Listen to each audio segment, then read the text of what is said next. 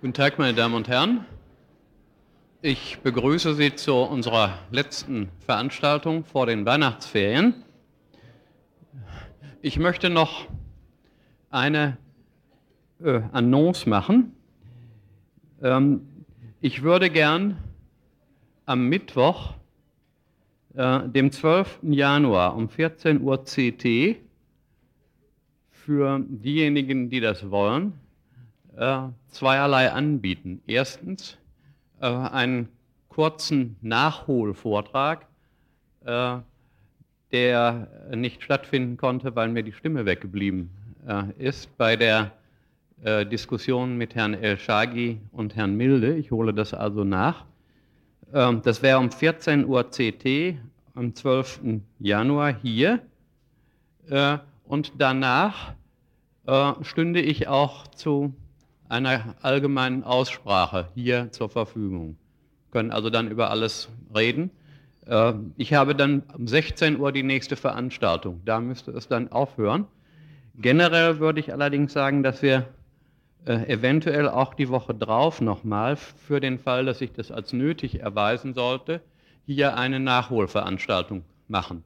Die Sache ist ja so, ein Teil der Zeit, die äh, eigentlich für die Vorlesung vorgesehen ist, geht durch die, äh, wie ich finde, wichtige Beantwortung der Post, die Sie mir schicken, äh, drauf. Äh, ich will versuchen, das einfach nachzuholen, damit wir den Stoff, wenn es geht, hinbekommen. Wenn Sie aber erst einmal diesen Termin festhalten, die Schwierigkeit ist natürlich immer, dass man das Auditorium Maximum bekommt. Aber es gibt in der integrierten Einführung einige Termine, die da nicht benutzt werden und wir haben aber für diese Termine trotzdem das Audimax belegt, sodass ich hoffe, dass wir da hineinkommen. Wenn Sie also den Termin am 12. Januar äh, zunächst einmal notieren, eventuell noch einen zweiten Termin oder dritten, so viel denn nötig sind, was mich anbetrifft, will ich mich nicht drücken, äh, damit wir möglichst viel hinbekommen. Zweiter, zweite Vorbemerkung trifft die Tutorien. Ähm, eine der Misslichkeiten, die äh, sich da eingestellt haben, ist natürlich, dass wir nur vier Tutorien haben äh, und dass einige der Tutorien eben damit zusammenhängend so stark besetzt sind, dass die eigentliche Idee, die ein Tutorium, weshalb wir überhaupt ein Tutorium einrichten, nicht richtig zum Tragen kommt. Ich hab, bin jetzt noch einmal beim Dekan auch schriftlich vorstellig geworden um weitere zwei Tutorien äh, durchzusetzen. Ich hoffe, ich habe zwar immer gehört, das Geld sei nicht da, ich werde mich aber auch persönlich nochmal in die Bresche schmeißen, äh, um Geld locker zu machen. Versprechen kann ich nicht, dass es klappt, aber äh, ich will alles versuchen, was an uns liegt, um das hinzubringen. Denn um das nochmal zu sagen, das Tutorium äh, würde seinen Sinn verfehlen, wenn es sozusagen eine Zweitvorlesung wäre mit den gleichen Gegenständen, die dann sozusagen sogar nochmal durch ein Zweitskript eventuell dokumentiert werden könnten, sondern das Tutorium hat eigentlich den Sinn, und deshalb sind ja auch für das Tutorium jüngere Kommilitonen gewählt oder ältere Kommilitonen gewählt worden, also Leute, die noch eher in ihrem Alter sind, damit sie zum Reden kommen. Sie sollten eigentlich nicht dort mitschreiben, sondern was ihnen unklar geblieben ist in der Vorlesung, dort ansprechen. Es sollte also, wenn es geht, zu einem Gespräch kommen, zu Nachfragen, die mir dann rückgemeldet werden, auf die ich dann in der Vorlesung unter Umständen erneut eingehen könnte. Wenn die Tutorien eben zu groß werden, dann klappt das nicht. Ich werde mich also darum kümmern. Aber sozusagen mit ungewissem, Erfolgs, äh, mit ungewissem Erfolg. Ich komme auf die Post. Ich hatte in der letzten Stunde von der Differenz von moralischen Normen und katektischen Normen gesprochen und hatte darauf hingewiesen, dass es manchmal in sozialen Situationen notwendig ist, dass über moralische Normen, über Sollgebote gerade verfügt wird, dass man das, was gesellschaftlich als schön definiert wird, übertritt. Und hatte das an Beispielen des Überlebenstrainings in manchen äh, Armeen vorgeführt. Dazu erreicht mich nun eine Nachricht eines hier anwesenden Fähnrichs. der wie folgt schreibt. Die jungen Offiziersanwärter lieben es, Mäuseschinken zu essen, Ausrufezeichen. Doch lässt es in der Ausbildung meistens der Feind nicht zu, dass das, dass das katektische Gelernte als Spezialität doch noch genussvoll zubereitet wird. Auch weiß der kluge Offizier, dass die Nahrungszusammensetzung in der freien Wildnis, Natur hervorragend zusammengesetzt ist. Somit lässt er sich nicht von falschen Gelehrten, der, von Falschgelehrten der Sozialisation beeinflussen, sondern entscheidet rein nach dem Nutzen. Nur so kann der Auftrag erfüllt werden. Ich, äh, ich lasse das als Stellungnahme stehen. Ein zweiter, ein zweiter Brief erreicht mich.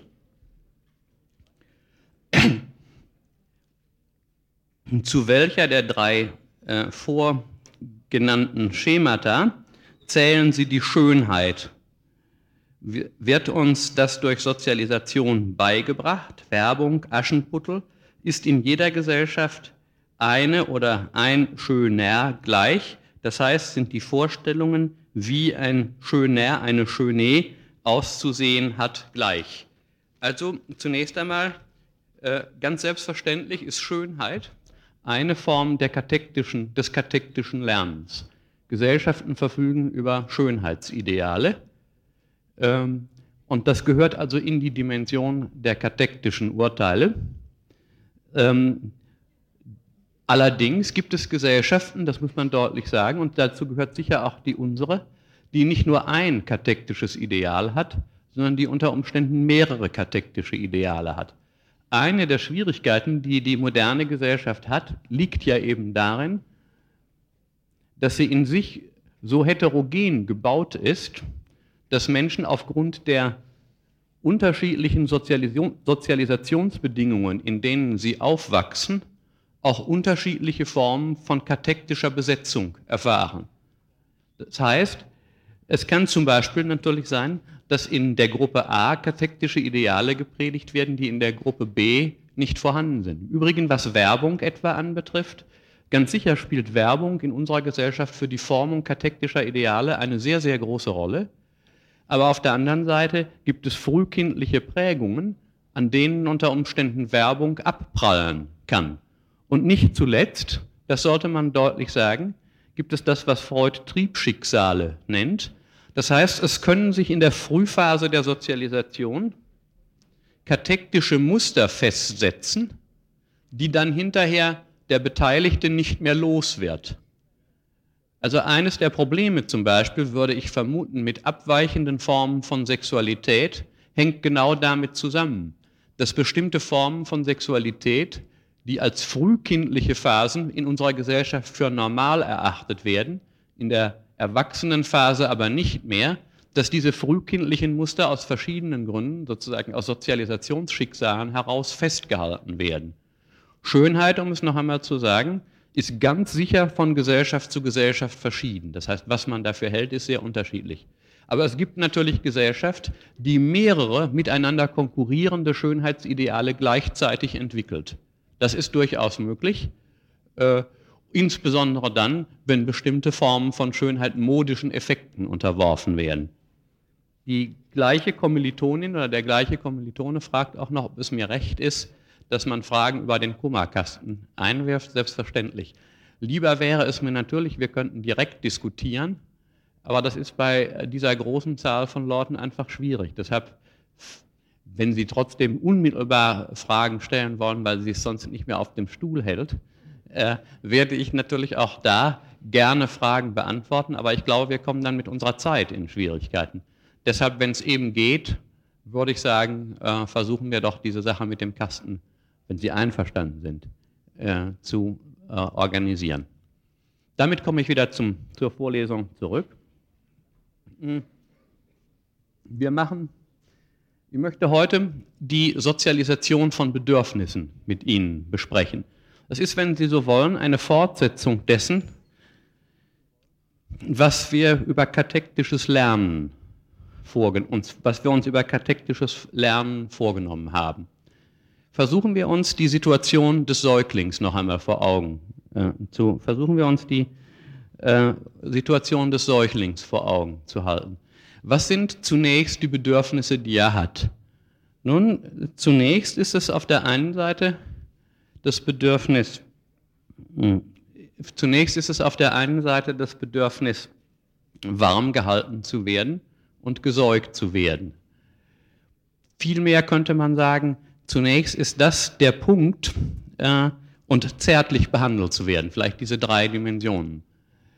Äh, das sind also zunächst natürlich Bedürfnisse, die eigentlich jeder, der um den Säugling herum ist, ihm befriedigen könnte.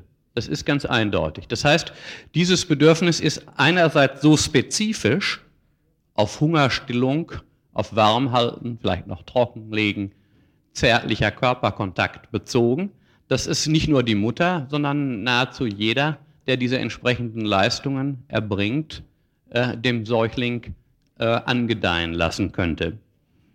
Äh, dann, passiert aber etwas, dann passiert aber etwas Wichtiges.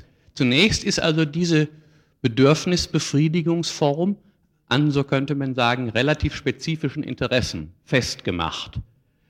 Aber schon die Art, wie in verschiedenen Gesellschaften dieses Bedürfnis befriedigt wird, lässt sozusagen das allgemeine Bedürfnis nach Nahrung identisch werden mit der je spezifischen Form, in der dieses Bedürfnis in der jeweiligen Kindheitsphase des Beteiligten befriedigt wird.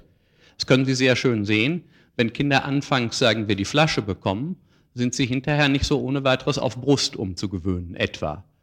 Äh, das heißt, die, die Frühform, der, die, die erste Form der Befriedigung prägt sozusagen in der nächsten Phase die Art des Befriedigungswunsches, also das Bedürfnis um.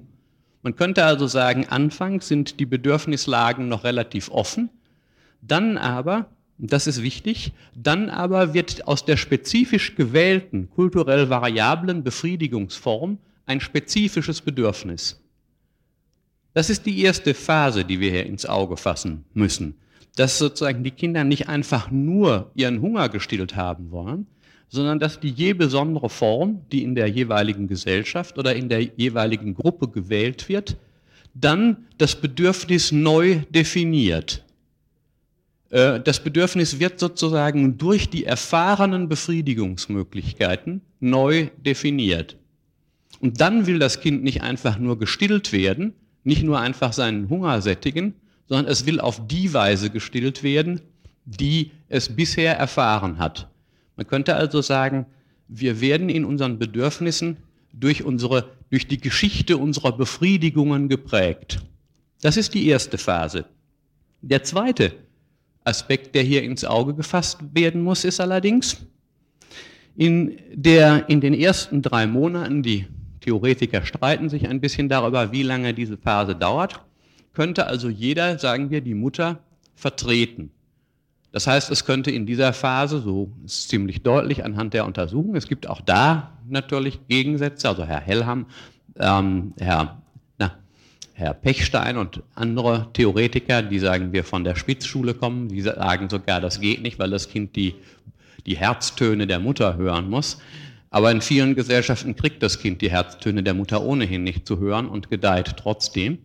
Äh, also auf jeden Fall, in der ersten Phase ist es ganz offenkundig so, dass jeder oder jede diese Befriedigungsleistung vornehmen könnte. Aber, das ist wichtig, von einem bestimmten Punkt an, und die Theoretiker streiten sich, wann das genau ist, die einen sagen nach drei Monaten, die anderen nach einem halben Jahr, aber irgendwann auf jeden Fall gehört zu den Sonderbedingungen der Befriedigung die Person dessen, die diese Befriedigung stiftet. Also, um es mal etwas äh, schlicht zu formulieren, anfangs will das Kind äh, gefüttert werden, egal von wem. Wenn es aber nun ständig von der eigenen Mutter äh, gefüttert wird oder gesäugt wird, dann gehört zu dem Bedürfniskonzept, das das Kind entwickelt, nicht nur die Milch, die es bekommt oder die Aletekost, sondern die Person der Mutter selbst. Das heißt, von einem bestimmten Zeitpunkt an wird die Erziehungsperson oder die Sozi der Sozialisationsagent oder die Sozialisationsagentin, die die Befriedigung vermittelt zum Moment der Befriedigung selbst. Das heißt, das Kind gewöhnt sich so an die Mutter, dass wenn die Mutter nicht mehr da ist, sozusagen auch die bloße Vermittlung von Speise nicht mehr ausreicht. Oder jedenfalls nur über große Störungen, frühkindliche Störungen, wieder aufgefangen werden mit schweren Umgewöhnungseffekten. Man könnte also sagen, dass ursprünglich bestimmte Spezialbedürfnisse vorhanden sind, Nahrung und so weiter, dass aber durch die je spezifische Form der Person, die diese Bedürfnisse stiftet, sich ein Bedürfnis nach einer Person oder nach Personen entwickelt, nach Umgebungskomponenten. Anfangs hätte jeder mir die Brust geben können. Dann aber ist es die Mutter oder die Frau, die mir die Brust gegeben hat, oder die Frau oder der Mann, der mir die Flasche gegeben hat. Das heißt, es entwickeln sich, so könnte man sagen, ausgehend von Spezialbedürfnissen Sehnsüchte und Bindungen in Bezug auf Personen. Und von einem bestimmten Punkt an sind Kleinstkinder in der Lage, Personen zu erkennen und sie empfinden das Fehlen dieser spezifischen Person als Störung oder als starke Frustration. Von einem bestimmten Punkt an ist gerade die Präsenz einer Person oder eines personalen Kontextes, darüber kann man sich streiten, für den Sozialisationserfolg wichtig. Man könnte auch sagen, dass, könnte auch sagen, dass das Kind ein Bedürfnis nach dieser Person entwickelt. Nicht mehr nur nach dem, was diese Person sozusagen stiftet. Das Interesse des Kindes generalisiert sich, erweitert sich auf die je konkrete Person, die hier eine Rolle spielte. Und in diesem, Zusammen und in diesem Zusammenhang, das ist ganz wichtig, in diesem Zusammenhang entsteht eine berühmte Theorie, die ursprünglich von Freud ausgeht und dann von Talcott Parsons für die Soziologie weiterentwickelt ist, nämlich eine eigentümliche Theorie der Erotik. Und zwar der Erotik als Grundvoraussetzung für die Entwicklung von Lernen. Die Erotik als Grundvoraussetzung für den Aufbau einer Person, die Erotik als Voraussetzung dafür, dass Menschen handlungsfähig werden. Was heißt das nun, frühkindliche Erotik? Freud spricht gelegentlich statt von Erotik sogar von Sexualität. Aber gemeint ist natürlich nicht das, was wir als Erwachsene Sexualität äh, meinen, sondern was Freud, was Freud meint, äh, ist eine bestimmte Art der körperlichen, seelischen Befriedigung, also sozusagen Erotik oder Sexualität, macht er fest am Lust-Unlust-Schema, also an der Katexis. Der Ausdruck stammt auch von Freud. Also in einer frühen Phase erleiden oder, das können Sie auch positiv sagen, erfahren Kinder ein katektisches Schicksal. Sie erfahren ein katektisches Schicksal. Oder wie Freud das nennt, am Anfang, sagt er, ist das Kind polymorph pervers. Polymorph pervers, damit meint Freud, dass eigentlich alle sexuellen Möglichkeiten, alle Formen von Befriedigung, die in der Erwachsenensexualität zum Teil unterdrückt werden müssen, zum Teil nur de facto unterdrückt werden, irgendeinmal in der Entwicklungsphase des Kindes vorkommen. Also der Fetischismus kommt vor, äh, die anale Befriedigung kommt vor und das wird bei Freud phasenmäßig geordnet. Für diejenigen, die sich dafür interessieren, die sollten das also nachlesen. Für die Soziologen sind diese Details im Moment nicht so wichtig. Entscheidend ist für uns nur, dass die Erotik erstens natürlich nicht gleich Fortpflanzungstrieb ist, den gibt es ja beim Kind so noch nicht, aber es gibt sozusagen körperliche Lustgefühle, die sozusagen die Basis auch späterhin für das, was wir erwachsene Sexualität nennen können. Es gibt sozusagen sexuelle Lustgefühle, die aber, und das ist wichtig, in einer bestimmten Phase erlernt werden. In einer bestimmten Phase erlernt äh, werden. Äh, die These von der polymorphen Perversität des Säuglings wird für die Soziologen deswegen interessant, weil sie daraus ableiten, es gibt offenbar keine natürliche Sexualität, sondern die Sexualität, die resultiert, ist Folge von Triebschicksalen aus einer zunächst diffusen, nicht auf Einzelheiten festgelegten Sexualität entwickeln sich dann bestimmte Formen von Sexualität. Hm. Also dass, der, dass die Sexualität erlernt ist, dass es sich also um erlernte Katexen handelt. Das ist der hier erst einmal entscheidende Punkt bei der Bedürfnistheorie.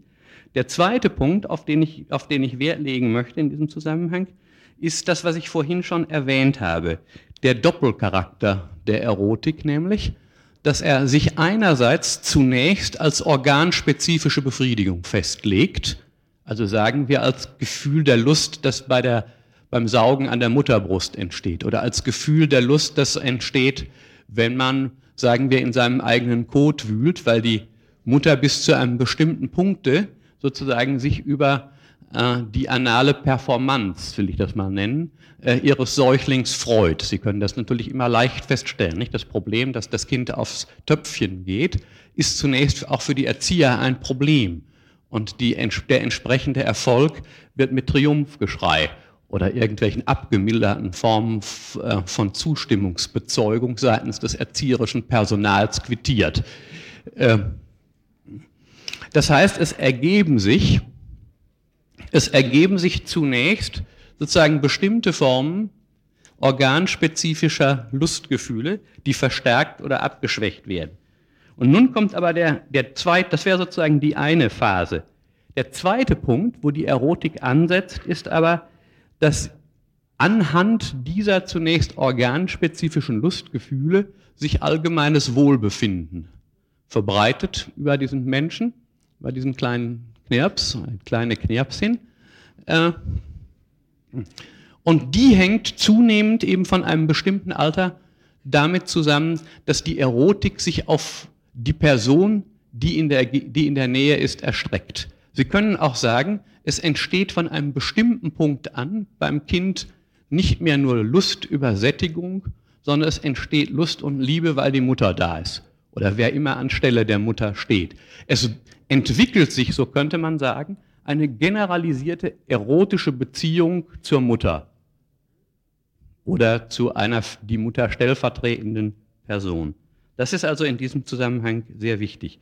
Es ergibt sich, so könnte man das auch nennen, die Generalisierung der Bindung an das persönliche Objekt äh, einer Gratifikation. Das heißt, an die Stelle der bloß partikulären Lustbefriedigung tritt die Lust an der Präsenz der Mutter. Die Mutter wird nun sozusagen das zentrale erotische Objekt und dass das wichtig ist, das können Sie, äh, das können Sie, sehr, das können Sie sehr schön sehen. Denn alle frühkindlichen Lustbefriedigungen, die uns zuteil werden, müssen irgendwann abgebaut werden. Irgendwann, früher oder später, müssen wir auf die Mutterbrust verzichten. Äh, in jeder Gesellschaft übrigens. Das ist sozusagen unterschiedlich ist bei den Gesellschaften, ob sie, das, ob sie früh damit aufhören oder ob sie spät damit aufhören. Aber keine Gesellschaft kann existieren, in der wir bis zum Greisenalter sozusagen an der Mutterbrust hängen. Äh, manche Kinder, das ist natürlich eine traumatische Geschichte, manche Kinder äh, lernen es im Grunde nie.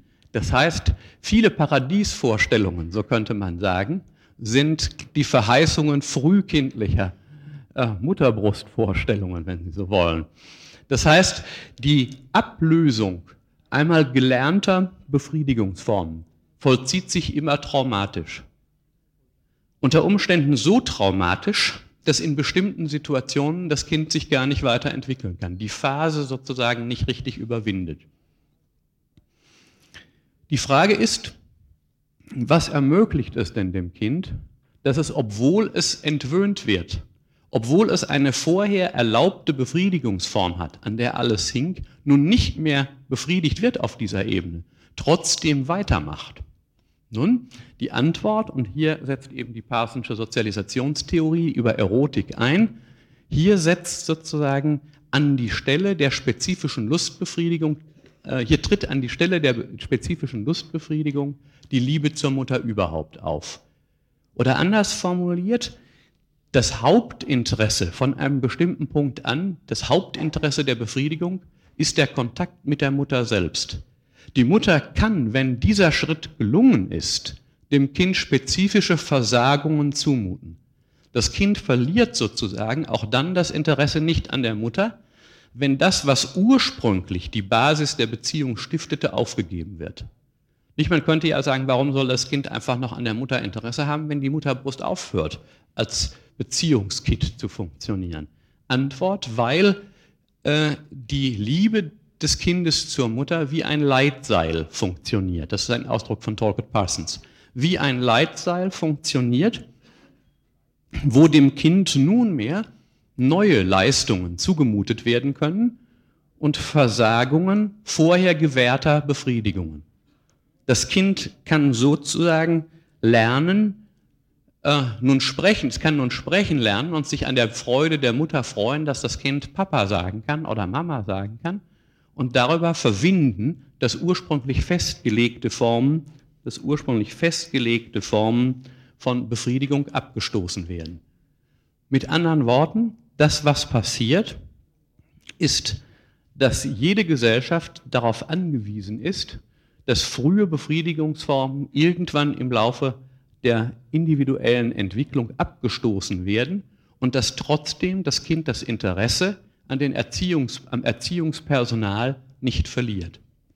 Wenn das stimmt, dann wäre sozusagen das Gefährlichste, was für einzelne Kinder passieren kann, dass es zu dieser Liebesbindung an die Mutter nicht kommt.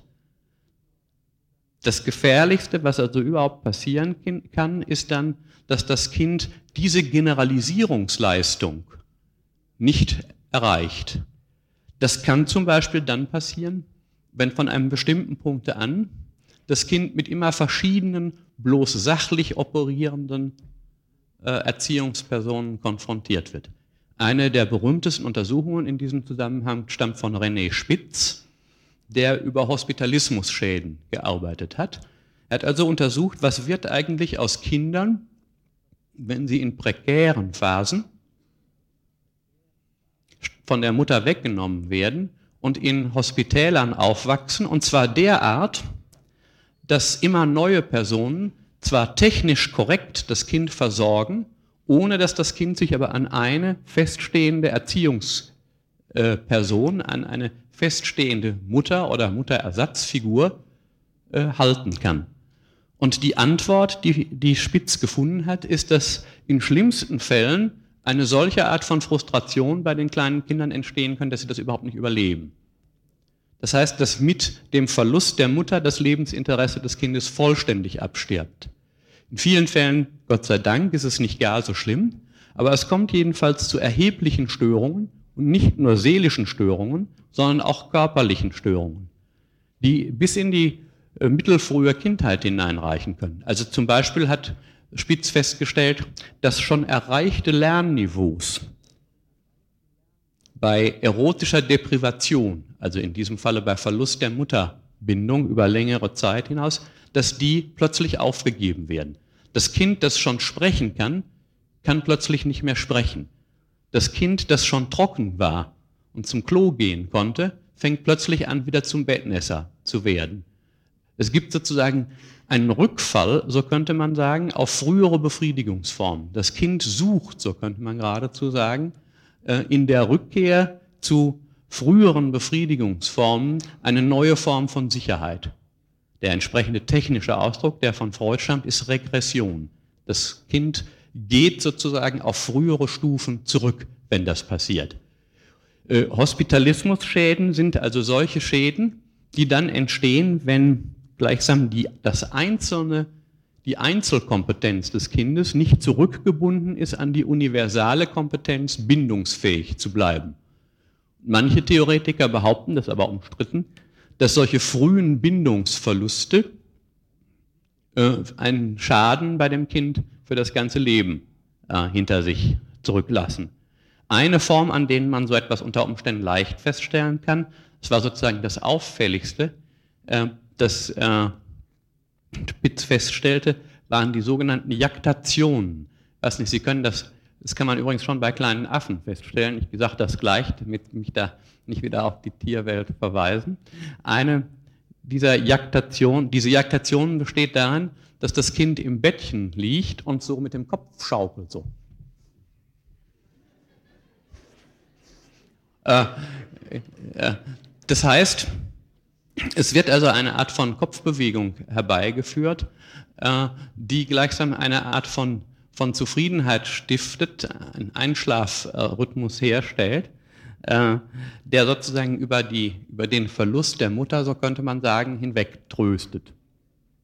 Halten Sie hier, halten Sie hier nur fest. Hm.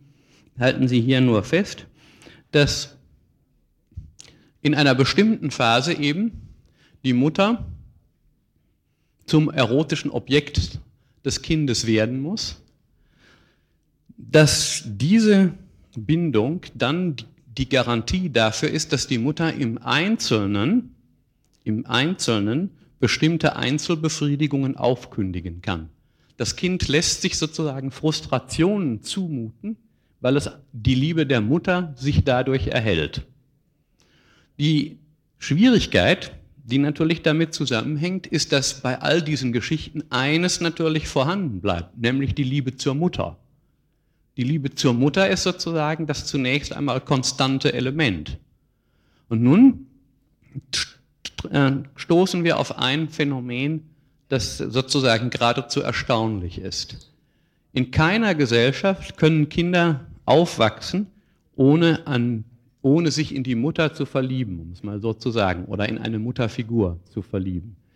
Gleichzeitig, das ist notwendig aus dem gerade schon erwähnten Grunde, gleichzeitig aber gibt es keine Gesellschaft, die den Kindern erlaubt, im erwachsenen Sinne sexuelle Kontakte zur Mutter aufzunehmen. Das heißt, in allen Gesellschaften, die wir kennen, gibt es ein Inzesttabu. Inzesttabu heißt zunächst einmal nichts anderes als die Ausschließung von Sexualkontakten innerhalb der Kernfamilie, innerhalb des Kernfamilienbereichs. Diese warum das so ist, warum diese Universalität vorhanden ist, hat man auf die verschiedenste Weise zu erklären versucht. Sie werden sicher schon sofort sehen, welche Antwort sich sofort einstellt. Dann behauptet, das sei instinktiv.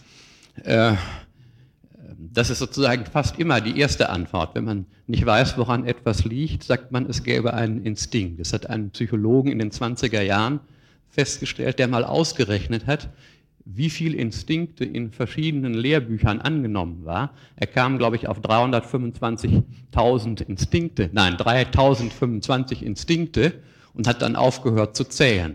Weil man sozusagen immer, wenn man ein Verhalten hatte und gefragt hat, warum, gesagt, ja, da gibt es einen Instinkt dafür.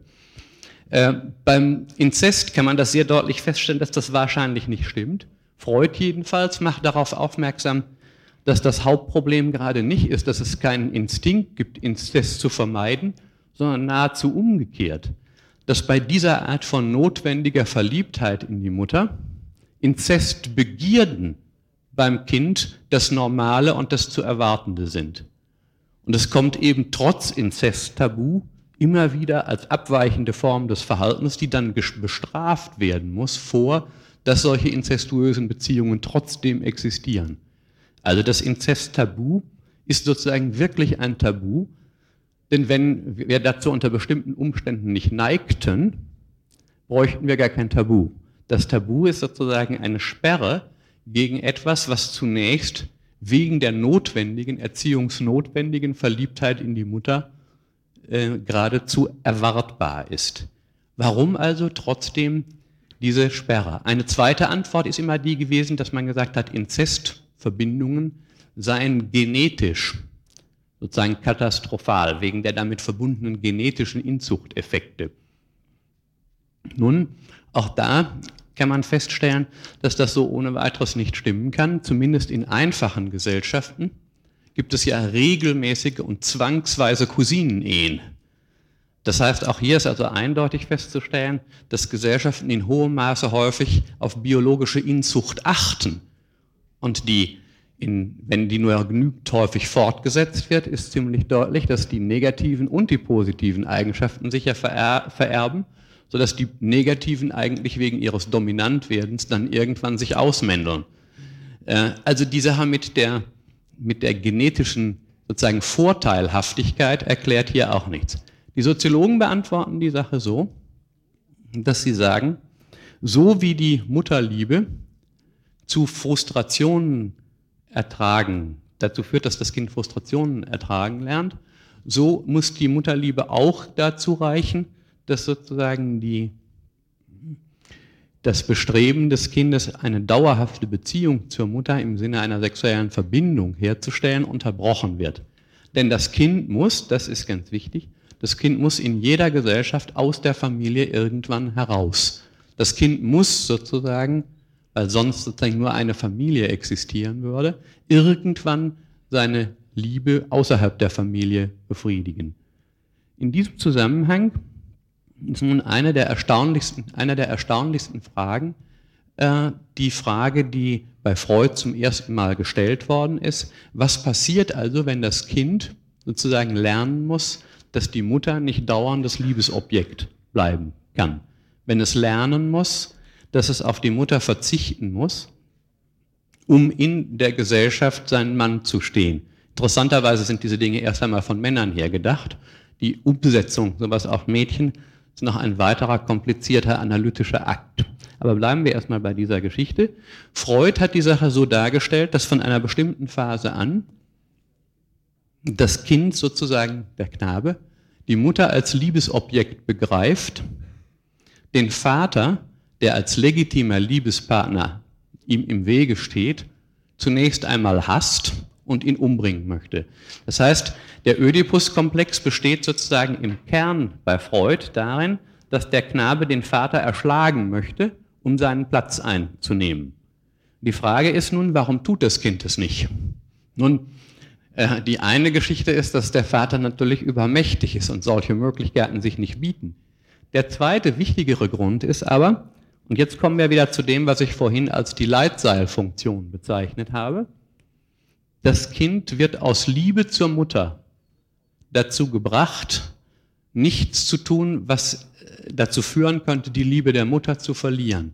Das heißt, die Mutter macht dem Kind klar, dass es so werden muss wie der Vater, aber dass es nicht in der Familie selbst so sein kann wie der Vater. Das heißt, das Kind muss den Todwunsch gegenüber dem Vater, so ist diese Überlegung, verdrängen die Sucht sozusagen von der Mutter nicht loszukommen, überwinden und außerhalb der Familie werden wie der Vater. Es muss sozusagen auch noch lernen, seine erotischen Tendenzen unter Kontrolle zu halten.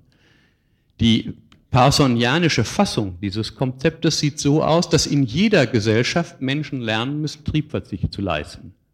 Es gibt keine Gesellschaft, in der Kinder überhaupt Menschen überleben können, die nicht gelernt haben, Triebverzichte zu leisten. Denn in jeder Gesellschaft werden den Menschen Leistungen abverlangt, Mühsale abverlangt, wird den Menschen abverlangt, auf Frustrationen nicht so zu reagieren, dass man sofort apathisch und handlungslos reagiert, Frustrationen zu überwinden. Und die Liebe zur Mutter kann dann auch verlangen, dass man auf die Mutter verzichtet. So ist ungefähr die Konstruktion.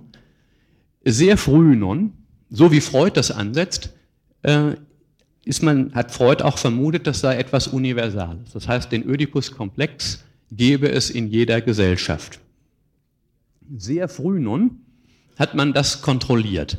Einer der berühmtesten Kontrolleure, wenn ich das so sagen darf, Erforscher äh, dieses Zusammenhangs ist Bronislaw Malinowski gewesen. Bronislaw Malinowski, ein Ethnologe, ein Völkerkundler, war 1914 auf die Trobriand Islands gekommen und hatte dort bei den Trobriandern vor, drei Monate zu verbleiben. Dann kam der Krieg und er wurde interniert. Das hieß, Bronislav musste vier Jahre bei den Trobriandern bleiben. Und das hat dazu geführt, dass wir unendlich viele Studien äh, über alle möglichen Sachen dem Bronislav Malinowski verdanken. Eine Sache, die er nur untersucht hat, war, wie ist das mit dem Ödipus-Komplex? Die Trobriander leben nun nicht in einer Art von Gesellschaft wie die Wiener des 19. Jahrhunderts, die Freud als Patienten hatten, sondern die Trobriander leben so, dass es dort das Avunculat gibt. Äh, die, e, eine Ehe, bei der für die Erziehung der Knaben nicht die Väter, sondern die Onkel zuständig sind. Oder die Oheime, müsste man eigentlich sagen, die Mutterbrüder. Das heißt also, das Kind wächst in der Familie seiner Mutter auf und dort ist den ganzen Tag über der Mutterbruder vorhanden und der verdrischt den Knaben äh, wenn es notwendig ist, der erzieht ihn also. Abends geht der Mutterbruder zu seiner eigenen Frau und zu seinen eigenen Kindern. Da ist er sozusagen von Erziehung schon müde und mit seinem eigenen Kind spielt er und ist freundlich. Bei den Trobriandern also, das ist diese kuriose Geschichte, bildet sich kein Ödipus-Komplex. Die wollen also nicht ihren Vater erschlagen, sondern wen wollen sie erschlagen? Na, den Onkel wollen sie erschlagen. Der Onkel also er erscheint als sozusagen Sachlichkeit aufzwingender Erziehungsagent. Der Ödipus-Komplex, so könnte man also sagen, den die Trobriander haben, ist ein Onkelerschlag, äh, eine Onkelerschlag-Tendenz. Und wir können also jetzt die Freudsche These etwas ergänzen. Das, was das Kind dem Vater übel nimmt, ist nicht, dass, es mit, dass er mit der Mutter schläft und das Kind nicht mit der Mutter schlafen darf, ist also nicht der Sexualneid, sondern im Vater in Wien des 19. Jahrhunderts, im Onkel bei den Trobriandern, sieht das Kind den Agenten, der ihm früher erreichte Formen der Befriedigung entzieht. Der Onkel ist sozusagen derjenige Agent der Erziehung, der das Kind auf für sich genommen nicht gratifizierende Verpflichtungen bringt. Und der Hass gegen den Onkel oder gegen den Vater ist nicht der Hass gegen den Sexualprivilegierten, denn der Onkel darf natürlich bei den Trobriandern auch nicht mit seiner Schwester schlafen. Das kann es also nicht sein. Wir haben also, so könnte man sagen, in allen Gesellschaften die Erotik als Basis zur Entwicklung komplexer Lernleistungen. Und am Ende dieser Geschichte steht immer, dass die Erotik sogar noch leisten muss, dass die Kinder etwas tun, was sie überhaupt nicht erotisch finden, was ihnen zuwider ist. Und der Hass gegen diejenigen, die ihnen das zumuten, wird innerfamilial überwunden. In unserer Gesellschaft, und damit will ich dann auch schließen, taucht gelegentlich das Problem auf, dass der Vater, natürlich erst recht nicht der Onkel, als Agenten zur Disziplinierung gar nicht zur Verfügung stehen. Das führt dazu, dass Kinder unter Umständen die Versagungen, die in früheren Gesellschaften in der Familie sich ergaben, eigentlich erst später, also in der Schule und so weiter, entstanden. Und damit richtet sich unter Umständen der Hass gegen die gesellschaftlichen Disziplinierungsinstanzen, nicht gegen innerfamiliale Agenten, sondern außerfamiliale Agenten und damit ergeben sich bestimmte Probleme. Ich breche hier ab, meine Damen und Herren. Ich darf Ihnen fröhliche Weihnachten und ein glückliches und erfolgreiches neues Jahr wünschen. Guten Tag, meine Damen und Herren. Ich darf mich bei Ihnen bedanken, insofern Sie mir ein frohes neues Jahr und fröhliche Weihnachten gewünscht haben. Ich äh, will auch Ihnen allen ein frohes neues Jahr wünschen. Ich hoffe, Sie haben es gut angefangen und werden es gesund, glücklich und erfolgreich beenden. Ich darf noch auf einen Termin hinweisen, den ich Ihnen schon angekündigt hatte. Äh, am Mittwoch, also jetzt am kommenden Mittwoch um 14 Uhr CT, findet eben ein Sondertermin statt, hier im Audimax, äh, für die Mitglieder der integrierten Einführung aber auch für alle, wenn Sie wollen. Äh, ich werde ein paar Bemerkungen machen über das, was aus soziologischer Sicht über die Wiedervereinigung und die damit zusammenhängenden Probleme zu sagen ist. Das war eigentlich ein Beitrag, der für eine Diskussion mit äh, Herrn El Shagi äh, und Herrn Milde vorgesehen war, der aber wegen meiner Krankheit ausgefallen ist. Ähm, dann darf ich noch darauf hinweisen, dass diese Gliederung nicht in Ihren Unterlagen ist. Wir liefern das aber nach, die Seite. Sie müssen das also nicht abschreiben. Das liegt jetzt nur hier nochmal da, damit Sie eine gewisse Orientierung haben. Ich habe noch ein Brieflein zu beantworten, das mir bei der Post zugegangen ist. Einer der Kommilitonen, der ein junger Fähnrich der Reserve, äh, weist mich darauf hin, dass in meinem Sprachgebrauch etwas zu kritisieren sei. Ich äh, hätte nämlich, so heißt es, mehrfach den Ausdruck Offiziersanwärter, also mit S, äh, gebraucht. Der richtige Sprachgebrauch sei aber Offizieranwärter ohne S. Hm. Es heiße ja auch nicht Bettskante oder Schubslade.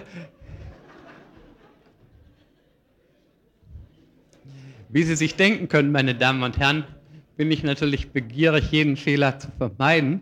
Ich habe allerdings vorher in den Duden geschaut, und zwar in die neueste Ausgabe.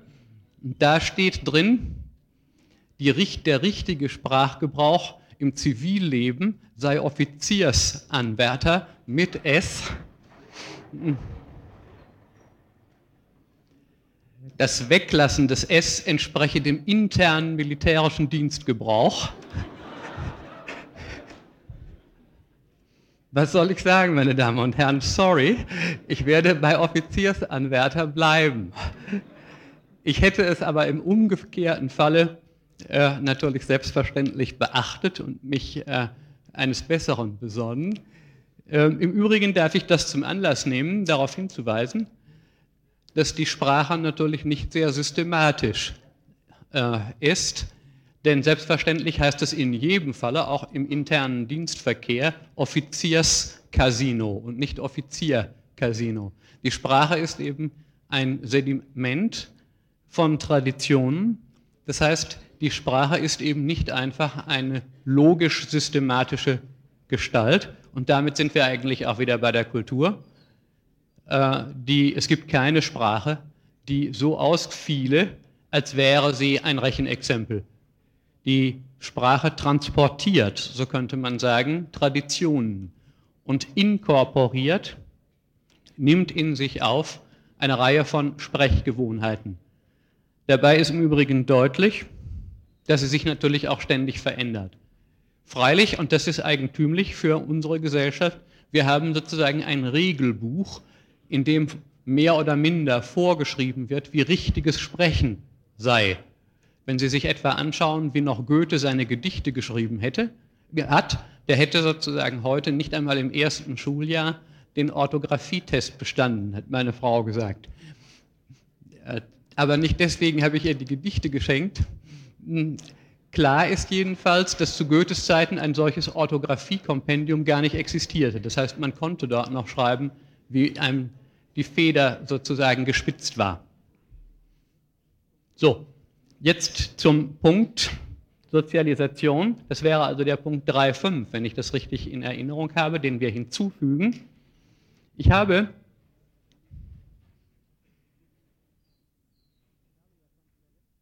Ich habe ja schon in der letzten Sitzung angefangen, über Sozialisationsphasen zu sprechen. Ich habe dabei eine Phase vorgeführt, einen Typus von Phasenmodell, nämlich Phasen der Bedürfnissozialisation. Ich will nicht alle solche Phasenmodelle, die es gibt, Ihnen vorführen. Einige der wichtigsten Phasenmodelle werden etwa in der Entwicklungspsychologie vorgeführt. Das heißt, man geht davon aus, dass das Hereinwachsen des Säuglings in die Kultur stufenförmig verläuft, dass es dabei also Phasen gibt, die teils deutlich gegeneinander abgegrenzt sind, teils auch nahtlos ineinander übergehen. Die interessantesten Modelle bei den Psychologen beschäftigen sich nun vor allen Dingen mit kognitiver Entwicklung. Das heißt, sie verfolgen, welche Kompetenzen, welche Handlungs- und Erkenntniskompetenzen, also zum Beispiel Spracherwerb, Bewegungserwerb und so weiter, aber auch welchen Moralerwerb die Kinder schrittweise hinter sich bringen. Eine der einer der bedeutendsten Autoren in diesem Zusammenhang ist Piaget, P-I-A-G-E-T, ein äh, Schweizer äh, Psychologe, der in wunderbaren äh, Beobachtungen von Kindern gezeigt hat, wie sich etwa die Zeitbegriffe beim Kind allmählich bilden, wie sich das moralische Urteil allmählich bildet, wie Bewegungskompetenzen entsteht, wie überhaupt die Fähigkeit, begrifflich zu denken, schrittweise entsteht. Für diejenigen, die sich also dafür interessieren, seien diese schönen Bücher äh, empfohlen. Wir beschäftigen uns mit einem zunächst sehr viel einfacheren Modell. Wir wollen nämlich eigentlich im Moment nur zwei Phasen unterscheiden, die die Soziologen primäre und sekundäre Phase der Sozialisation nennen. Damit ist Folgendes gemeint. Eine Phase der Sozialisation besteht eben darin, dass Menschen überhaupt erst handlungsfähig werden. Diese Phase wird auch gelegentlich Enkulturationsphase genannt, also die Phase, in der die Menschen überhaupt lernen, selbstständig sich zu bewegen, selbstständig zu denken, selbstständig zu sprechen.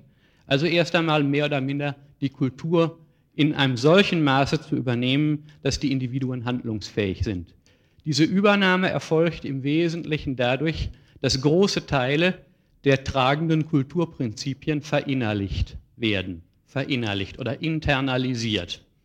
Das bezieht sich insbesondere natürlich auf die Sprache, deren grammatikalische Strukturen verinnerlicht und so automatisiert und routinisiert werden, dass die Individuen selbstständig sprechen können. Das bezieht sich aber auch, und das ist ganz wichtig, auf die Moral und auf die Bedürfnisse. Trotz dieser Übernahmen und partiellen teilweisen Verinnerlichung dürfen Sie sich das aber nicht so vorstellen, als wenn eine völlige Tabula rasa, gleichsam ein leerer Automat, nun von der Gesellschaft mit Groschen gefüllt würde und nun immer nur das herauskäme, was oben hineingeschmissen worden ist. Im Wesentlichen handelt es sich bei diesen Übernahmen um Übernahmen, die zu selbstständiger und freiem Umgang, zu selbstständigem und freiem Umgang mit den derartig internalisierten Kapazitäten ermöglicht.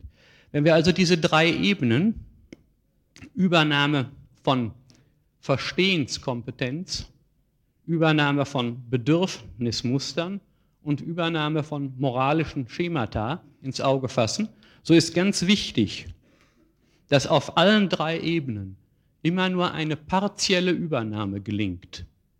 Also, wir sind im Großen und Ganzen in der Lage, als Mitglieder einer Kultur Situationen, die wir erleben, halbwegs gleich zu beschreiben und zu beobachten. Und darauf basiert im Zusammenhang mit der Übernahme der gleichen Sprache unsere Fähigkeit, einander zu verstehen.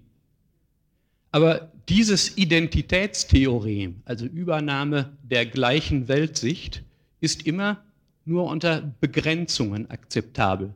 Das heißt, auch was unser Verstehen anbetrifft, gibt es nur eine begrenzte Identität der Weltsicht. Die einzelnen Individuen bleiben sozusagen, und zwar unausweichlich, sie selbst. Sie sind nicht einfach Abziehbilder. Und das gilt auch für ihre Interpretation der Welt. Jeder von uns vollzieht in gewisser Weise mit den Mitteln der Kultur eine selbstständige Interpretation, die sich nur zum Teil mit der der anderen deckt. Eine vollständige Identität der Weltinterpretation kommt nicht zustande. Damit hängen eine Fülle von Problemen in allen Gesellschaften zusammen.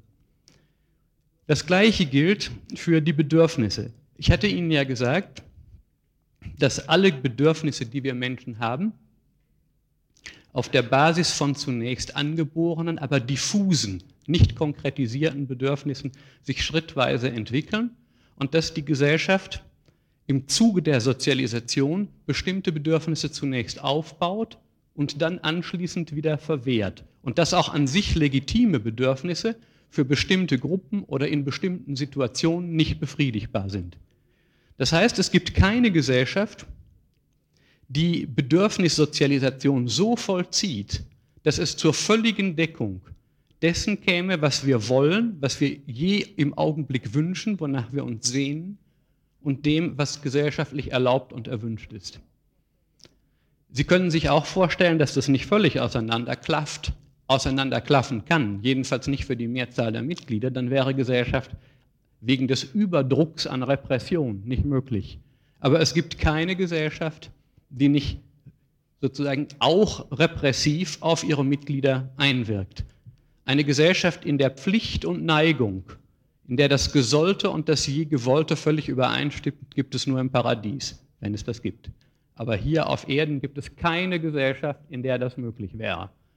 Und der dritte Punkt, selbstverständlich verdanken wir unsere moralischen Urteile der Gesellschaft. Es gibt keine Möglichkeit der moralischen Urteilsbildung, die sich gleichsam an der Gesellschaft vorbei als autonomer Reifungsprozess erklären ließe. Aber auch hier gilt, dass es keine Gesellschaft gibt, jedenfalls unter modernen Bedingungen ist es nur noch besonders unwahrscheinlich, darauf werde ich noch kommen, in der die moralischen Auffassungen der Mitglieder vollständig deckungsgleich untereinander sind und wo die moralischen Auffassungen, die die Einzelnen haben, sich vollständig mit den jeweils öffentlichen Moralbekundungen decken. Also es gibt keine Gesellschaft, in der es keine Repression gibt. Es gibt keine Gesellschaft, in der ein hundertprozentiger Konsens über moralische Normen existiert. Und es gibt keine Gesellschaft, in der die Weltauslegungskategorien 100% identisch sind.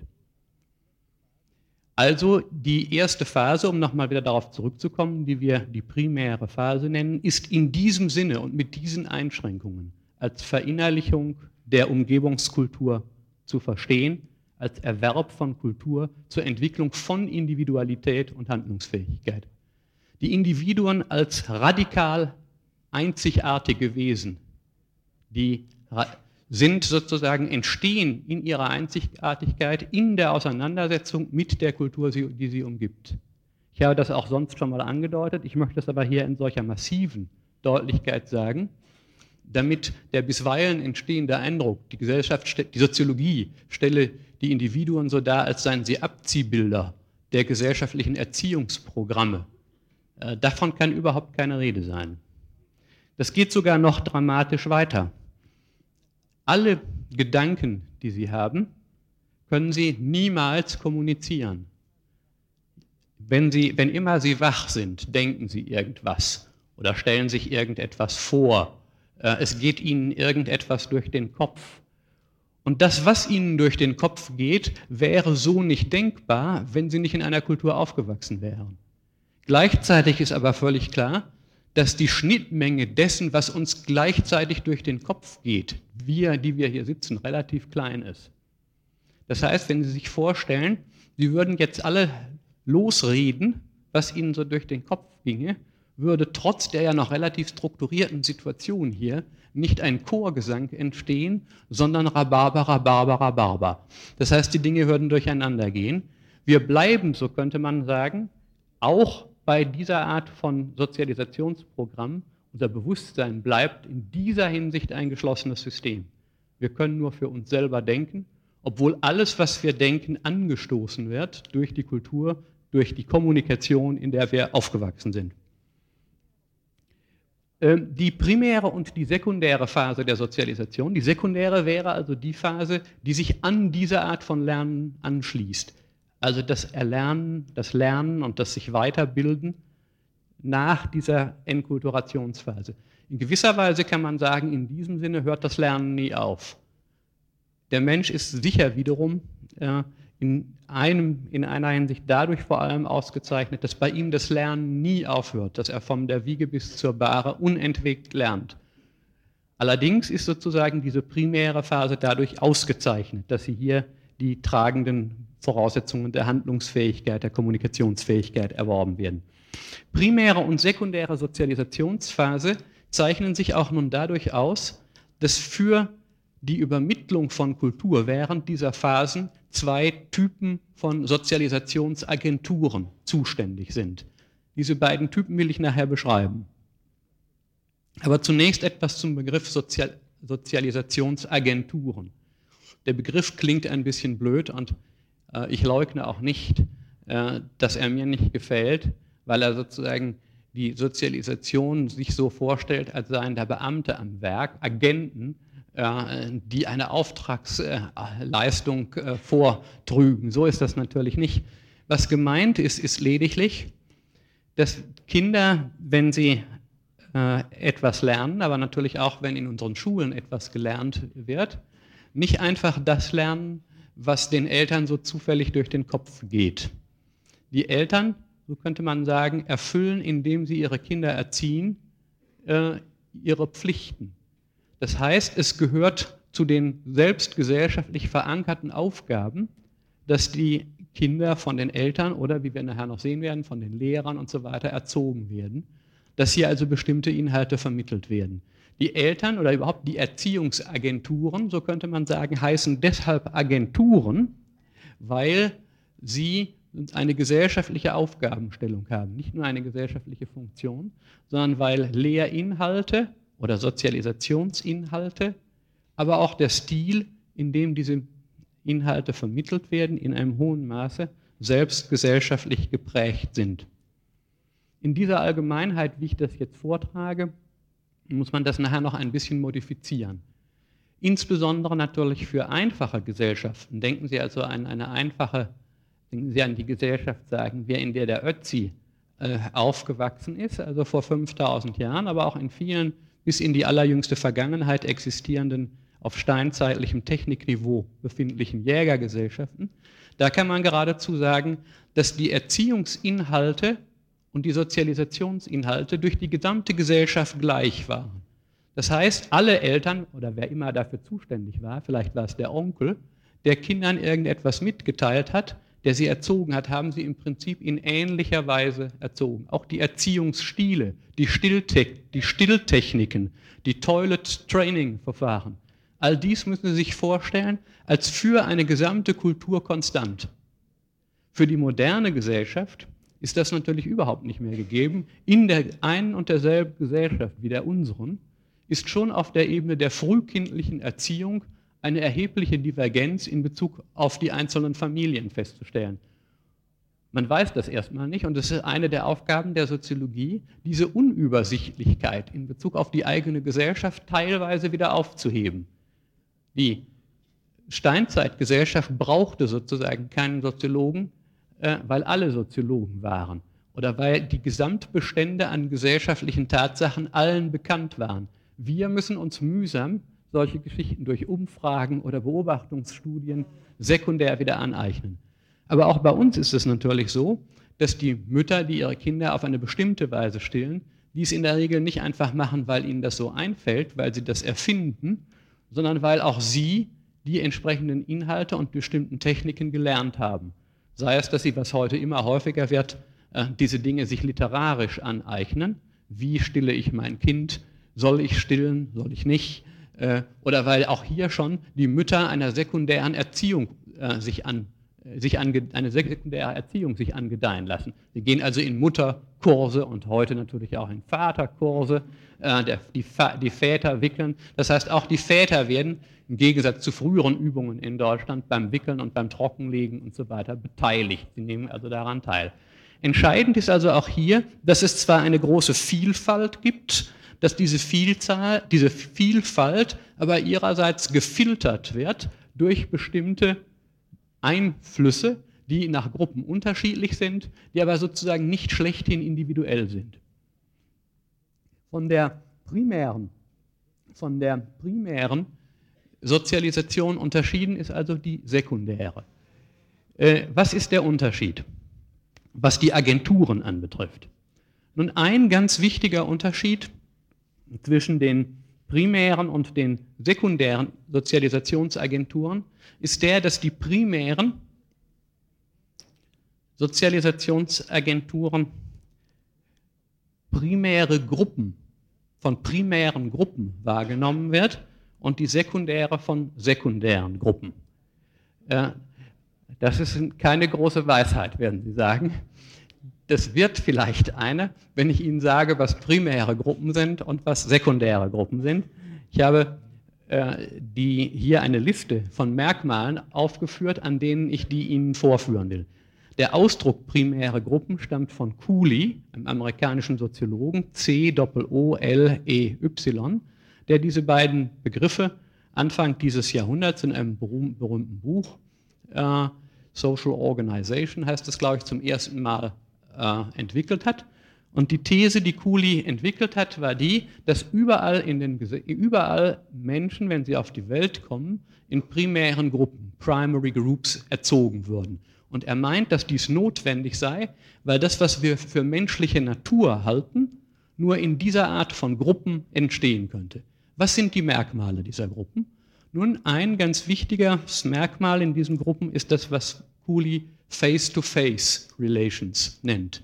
Das heißt, es sind also Gruppen, in denen alle Mitglieder einander kennen, wo sie also von Angesicht zu Angesicht miteinander umgehen.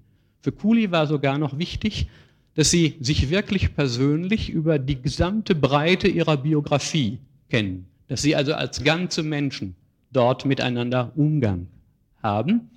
Für Kuli war zweitens wichtig, dass in diesen Gruppen der Stil der Kommunikation nicht rein sachlich war, sondern dass der Stil dieser Gruppen Emotionen einbezog.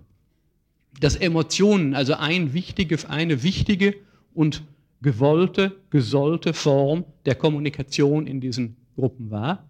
Schließlich war für ihn wichtig, dass Menschen in diese Gruppen derart hineinwachsen, dass sie ihre Mitgliedschaft nicht eigens erwerben müssen, sondern dass sie gleichsam geborene Mitglieder in diesen Gruppen sind und dass die wichtigste Unterscheidung, die für Mitglieder dieser Gruppen existiert in Bezug auf die Beurteilung anderer Menschen, die ist, ob man Mitglied der Gruppe ist oder nicht. Und dass einem allein aufgrund der Tatsache, unabhängig von sonstigen Eigenschaften, dass man Mitglied dieser Gruppe ist, zum Beispiel Kind in dieser Familie, bestimmte Rechte und Pflichten, bestimmte Aufmerksamkeiten und emotionale Zuwendungen erwiesen werden. Die sekundären Gruppen sind demgegenüber Gruppen, in denen äh, die Menschen sich unter Umständen nur kurzfristig aufhalten, in denen Emotionen keine Rolle spielen oder jedenfalls spielen sollen, in denen man unter Umständen nur bestimmte Aufgaben erledigt, in der man konkurriert äh, um diese Aufgabenbewältigung wo die Mitgliedschaft in der Gruppe unter Umständen an Leistungsvoraussetzungen geknüpft wird und wo auf keinen Fall zwischen den Mitgliedern der eigenen Familie etwa und denen der anderen ein Unterschied gemacht werden darf. Ähm, diese hier jetzt sozusagen summarisch wiedergegebene Charakterisierung der beiden Gruppentypen will ich jetzt etwas genauer vornehmen, äh, indem ich mich dazu eines theoretischen Instrumentariums bediene, auf das wir noch häufiger kommen werden in dieser Vorlesung. Dieses Instrumentarium stammt von Talcott Parsons, P-A-R-S-O-N-S, und das Instrumentarium nennt man die Pattern Variables. Die Pattern Variables kann man sowohl zur Beschreibung von Gruppen wie auch zur Beschreibung von sozialen Rollen oder sozialen Positionen verwenden.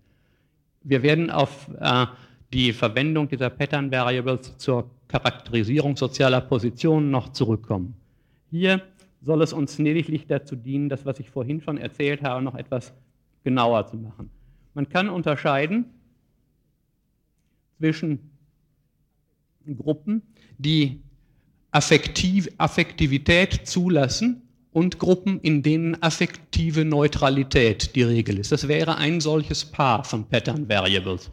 Diese Variables sind also Paare äh, von Orientierungen und auf eine Gruppe trifft immer die eine Seite dieser Form zu und die andere nicht oder weniger jedenfalls. Also eine Familie oder auch eine Verwandtschaft oder eine Kinderspielgruppe wäre durch Affektivität gekennzeichnet. Das heißt, hier ist Gefühlsausdruck erlaubt und geboten.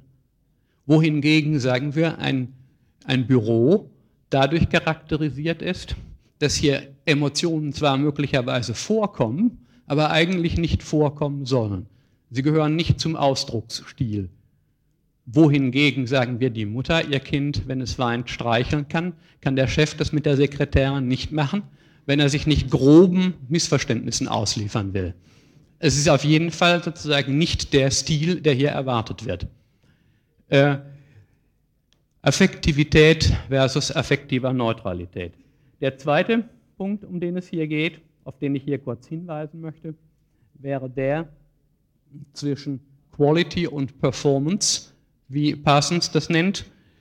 Ich will das etwas abwandeln für diese Zwecke und will zunächst einmal zwischen, will einfach unterscheiden zwischen etwas, was man angeboren sozusagen hat, was einem zugeschrieben ist, und erworbenen Eigenschaften und Orientierungen. Bei Quality-Orientierung geht es darum, dass man allein aufgrund seiner Qualität als Mitglied einer Gruppe zum Beispiel, in diesem Falle der Primärgruppe, bestimmte Rechte und Aufmerksamkeiten bekommt.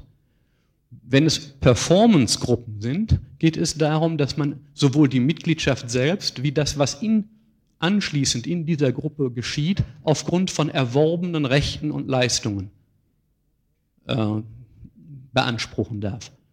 Um noch schnell etwas zu, zu der Anwendung auf soziale Positionen oder Rollen zu sagen, Es ist zum Beispiel ganz eindeutig, dass die Geschlechtsrolle, die Geschlechtsposition jedenfalls, in unserer Gesellschaft und in jeder anderen auch eine Quality-Position ist.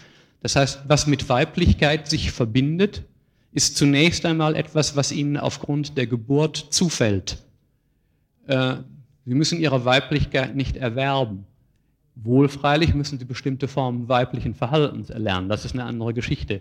Aber sozusagen ihre Qualität als Frau oder ihre Qualität als Mann, die ist nicht Resultat von Erwerb.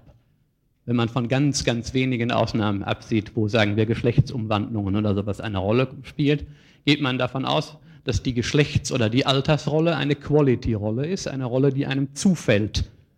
Aber die Rolle eines Studenten oder die Rolle einer Studentin oder die Rolle eines Professors und so weiter, das sind erworbene Rollen. Und die Gruppen, in denen wir hier drin sind, sind Performance-Rollen.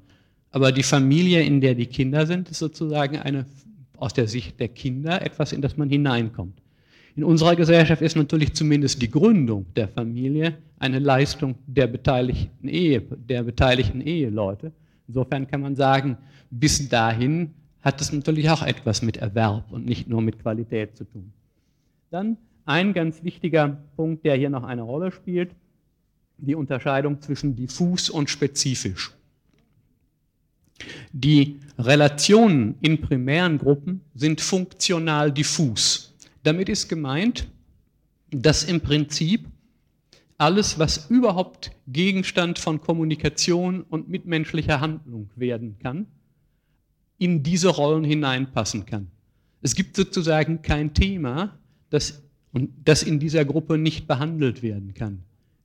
Die Gruppe ist, so könnte man sagen, für alles zuständig, im Prinzip jedenfalls, für alle Bedürfnisse, für alle Probleme, für alle Themen. Bei funktional spezifischen Gruppen ist das genau umgekehrt.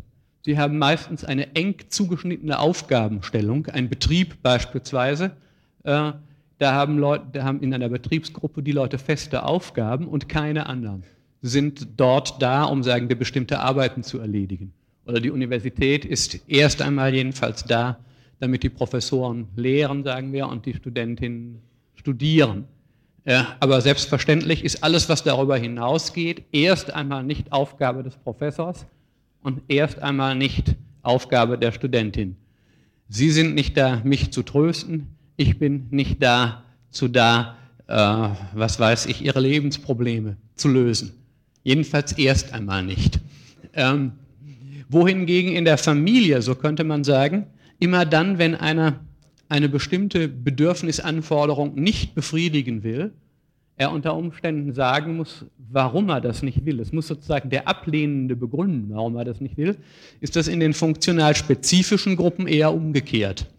Da ist sozusagen jede Erwartung, die über die funktionalen Minima und das funktional Vorgeschriebene hinausgehen, begründungspflichtig.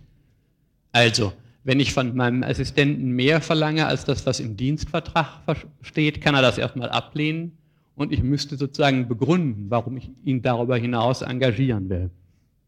Der letzte Punkt, auf den ich hier noch hinweisen möchte, nein, der vorletzte, ist der zwischen partikularistisch und universalistisch. Partikularistisch bezeichnet man Gruppen, die oder partikularistisch sind Aktivitäten und Zuordnungen dann, wenn die Gruppenzugehörigkeit entscheidend dafür ist, ob diese Leistung erbracht wird oder nicht erbracht wird. Universalistisch sind Gruppenbeziehungen dann und nur dann, wenn Leistungsbeziehungen und Erwartungen unabhängig von der, von der Gruppenzugehörigkeit der Beteiligten zugewandt werden. Lassen Sie mich das an einem Beispiel erläutern.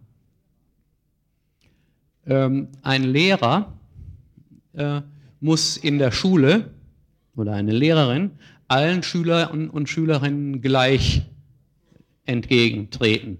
Es können nur innerschulische Differenzen hier von einer, einer Rolle spielen. Aber die Lehrerin darf nicht ein Kind vorziehen, weil es äh, aus ihrer Nachbarschaft kommt oder ein Kind benachteiligen, äh, weil es einen Familienzwist zwischen ihrer Familie und der anderen Familie gibt. Oder äh, in ein Beamter muss alle Leute äh, gleich behandeln, wenn die entsprechenden Kriterien vorliegen, also zum Beispiel alle Antragsteller nach dem gleichen Schema behandeln und er darf nicht dem einen, weil, der, weil er mit dem verwandt ist, äh, freundlicher entgegentreten als dem anderen. Dann würde man das Korruption oder Vetterleswirtschaft oder so nennen. Wohlgemerkt, das kommt natürlich vor, ist aber für diese Gruppentypen an sich verboten.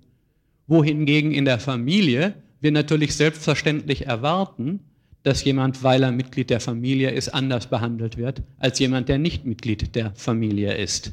Das heißt, hier herrscht nicht universalistische Orientierung, sondern partikularistische Orientierung. Es gibt nun viele Gesellschaften, in denen alle Gruppen auf partikularistischer Orientierung basieren. Eine der Schwierigkeiten, die wir westlichen Länder häufig mit den sogenannten Entwicklungsländern haben, ist, dass dort sehr häufig partikularistische Beziehungen bestehen. Das heißt, wir sprechen dann von Bestechung oder Vetterleswirtschaft und die sprechen von notwendigen und moralisch höchst anständigen Verwandtschaftssolidaritäten.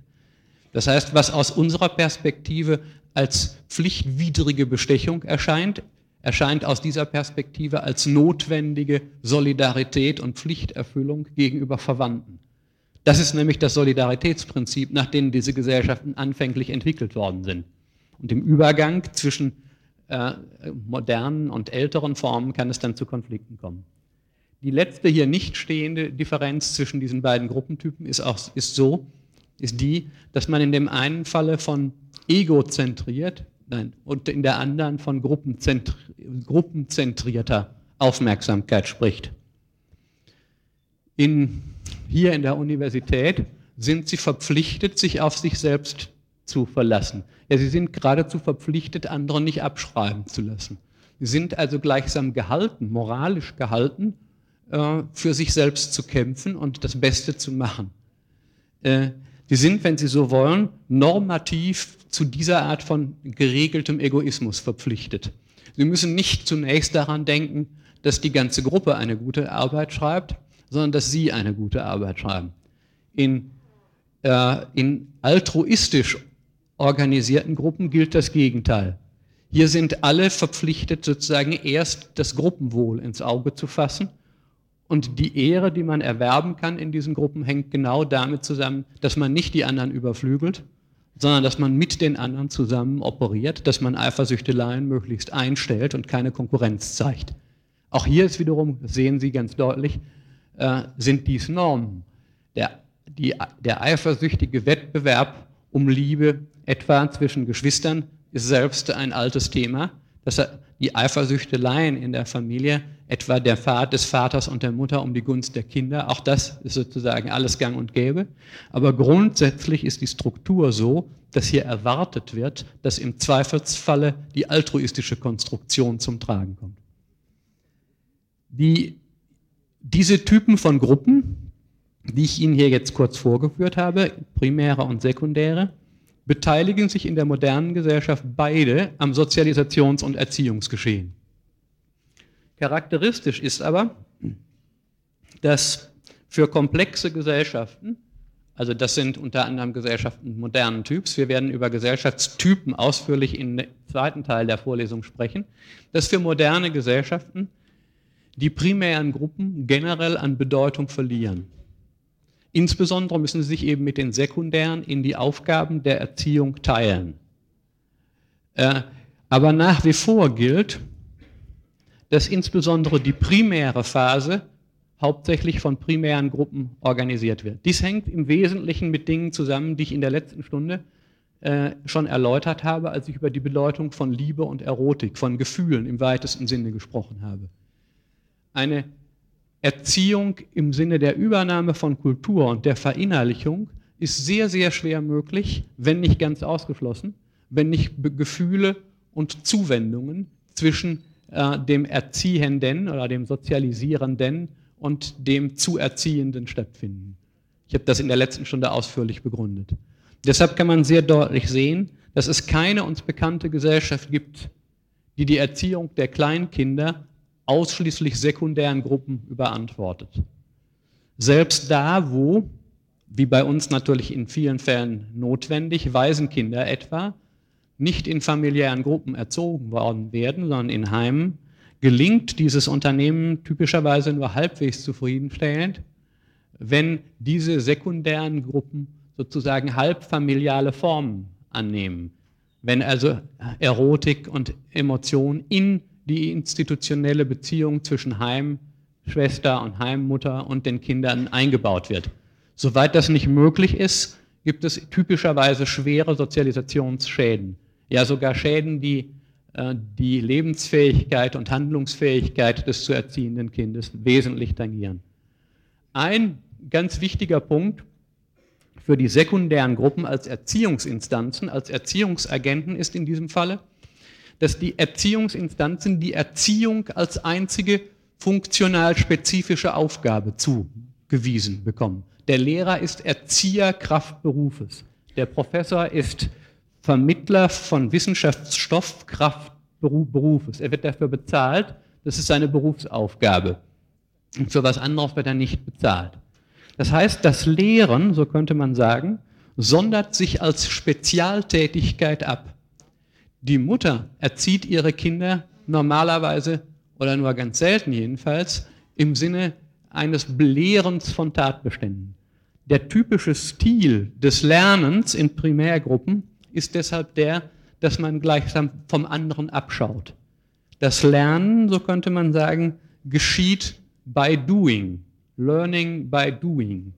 Es gibt einen bösen Spruch im Englischen, those who can do, those who cannot teach.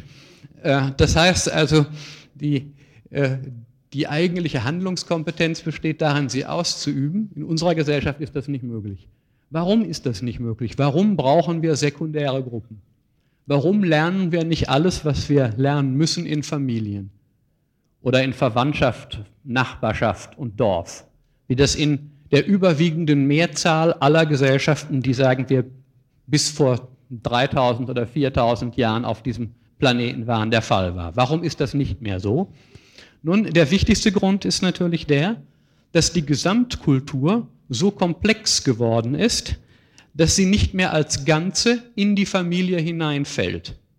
Das ist auf der Ebene der Berufe Ihnen sicher sofort deutlich. Wenn Sie sich vorstellen, Sie müssten alles, was Sie in Ihrem Leben einmal lernen wollen, von Ihren, vom Vater und von der Mutter und vom Onkel und von der Tante lernen, dann ist ziemlich klar, dass Sie damit schwer zufrieden sein könnten weil einfach das, was sie lernen müssen, in der Familie nicht erworben werden kann. Die Wissensbestände sind so umfänglich geworden und die Auswahl ist von einem ist so, dass sie sie in der Familie nicht einfach bekommen können. In einer einfachen Jägergesellschaft können sowohl die Mädchen wie die Knaben im Prinzip äh, in der Familie, Nachbarschaft und Verwandtschaft alles das lernen, was sie für ihr Leben brauchen. Die gesamte Kultur, so könnte man sagen, versammelt sich im primärgruppenhaften Nahbereich. Deshalb gibt es und braucht es dort nicht zu geben sekundäre Gruppen. Das ist sozusagen einer der ganz wichtigen Unterschiede, die es hier gibt. Das heißt, ein großer Teil, ein großer Teil unserer Erziehung, ein großer Teil unserer Vermittlung von Kultur, beziehungsweise der Prozess, in dem uns Kultur vermittelt wird, spielt sich in Spezialgruppen ab, denen die Vermittlung von Kulturinhalten obliegt. Einer der wichtigsten, eine der wichtigsten Folgen, die damit verbunden ist, ist, dass ausdrücklich gelehrte Lehrinhalte schon sehr bald oder schon fast immer in die Distanz der Reflexion geraten. Das heißt, das, was man bloß gelehrt bekommt, bei dem kann man gleich zu Anfang immer schon sagen, stimmt denn das? Das heißt, die Distanz zwischen einem gelehrten Lernstoff, einem Stoff, den man im, vor, im Prozess des ausdrücklichen Belehrtwerdens mit, mitgenommen bekommt, kann man sich sehr viel distanzierter einstellen. Das heißt, die Individuen können diese Art von Stoffe, typisch, von Stoffen typischerweise nicht in dem gleichen Maße als selbstverständliche Welteigentümlichkeit aufnehmen, wie das in primärgruppenhafter Sozialisation ist.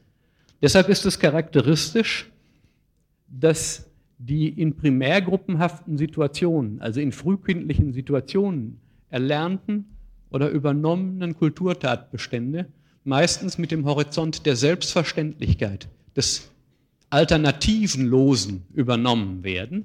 Je später sie etwas gelernt haben, desto charakteristischer ist typischerweise, dass sie es als Alternative schon begreifen, sie es typischerweise schon lernen mit, äh, äh, mit dem Index kann wahr sein, kann falsch sein. Das heißt, gegenüber den Sekundärgruppen typischen Lehrinhalten haben die Individuen fast immer eine sehr viel größere individuelle Widerspruchsfreiheit. Dieser Punkt bestätigt sich natürlich noch und verstärkt sich und verschärft sich, wenn die sekundären Gruppen, in denen sie etwas lernen, in Bezug auf das, was sie lehren, nicht alle an einem Strick ziehen. Man könnte sich eine Gesellschaft denken, in der die Kinder erst in, die, in, die Familie, in der Familie aufwachsen, dann im Kindergarten sind, dann in die Schule gehen und beim Pastor eine religiöse Ausbildung bekommen und obwohl dies verschiedene Institutionen sind, könnte man sich vorstellen, dass die Kinder schon in, zu Hause, sagen wir, das Beten lernen und beim Pfarrer lernen sie es etwas ausführlicher. Beim Pfarrer kriegen sie etwas deutlicher zu hören, wie das mit Jesus und den Aposteln ist und den Sakramenten. Das haben sie aber schon in der, in der Familie auch gehört. Und wenn sie mit den Lehren des Pfarrers zu Hause ankommen, dann sagt der Vater oder die Mutter, ja prima, das ist ja ganz fantastisch. Sie können sich aber auch wo sozusagen Schule, Religion, Universität und Elternhaus an einem Strick ziehen. In diesem Falle wollen wir von homogenen Bildungsinflu von homogenen Sozialisationskontexten äh, sprechen. Wir könnten auch sagen, es handelt sich um ein Erziehungskartell, weil zwar die Instanzen verschieden sind, aber die Instanzen sozusagen am gleichen Strick ziehen. Für die Moderne ist genau das nicht charakteristisch. Für die Moderne ist charakteristisch die Heterogeneität der Erziehungskontexte. Das heißt, sie lernen es bei den einen so und bei den anderen anders. Das heißt, schon von früher Jugend an sind sie mit widersprüchlichen Normen, mit widersprüchlichen Erziehungsanforderungen äh, konfrontiert. Das ist für die Moderne charakteristisch. Welche Konsequenzen das für die Erziehung insgesamt und für den Aufbau der Persönlichkeit hat, werde ich morgen versuchen zu erläutern. Vielen Dank.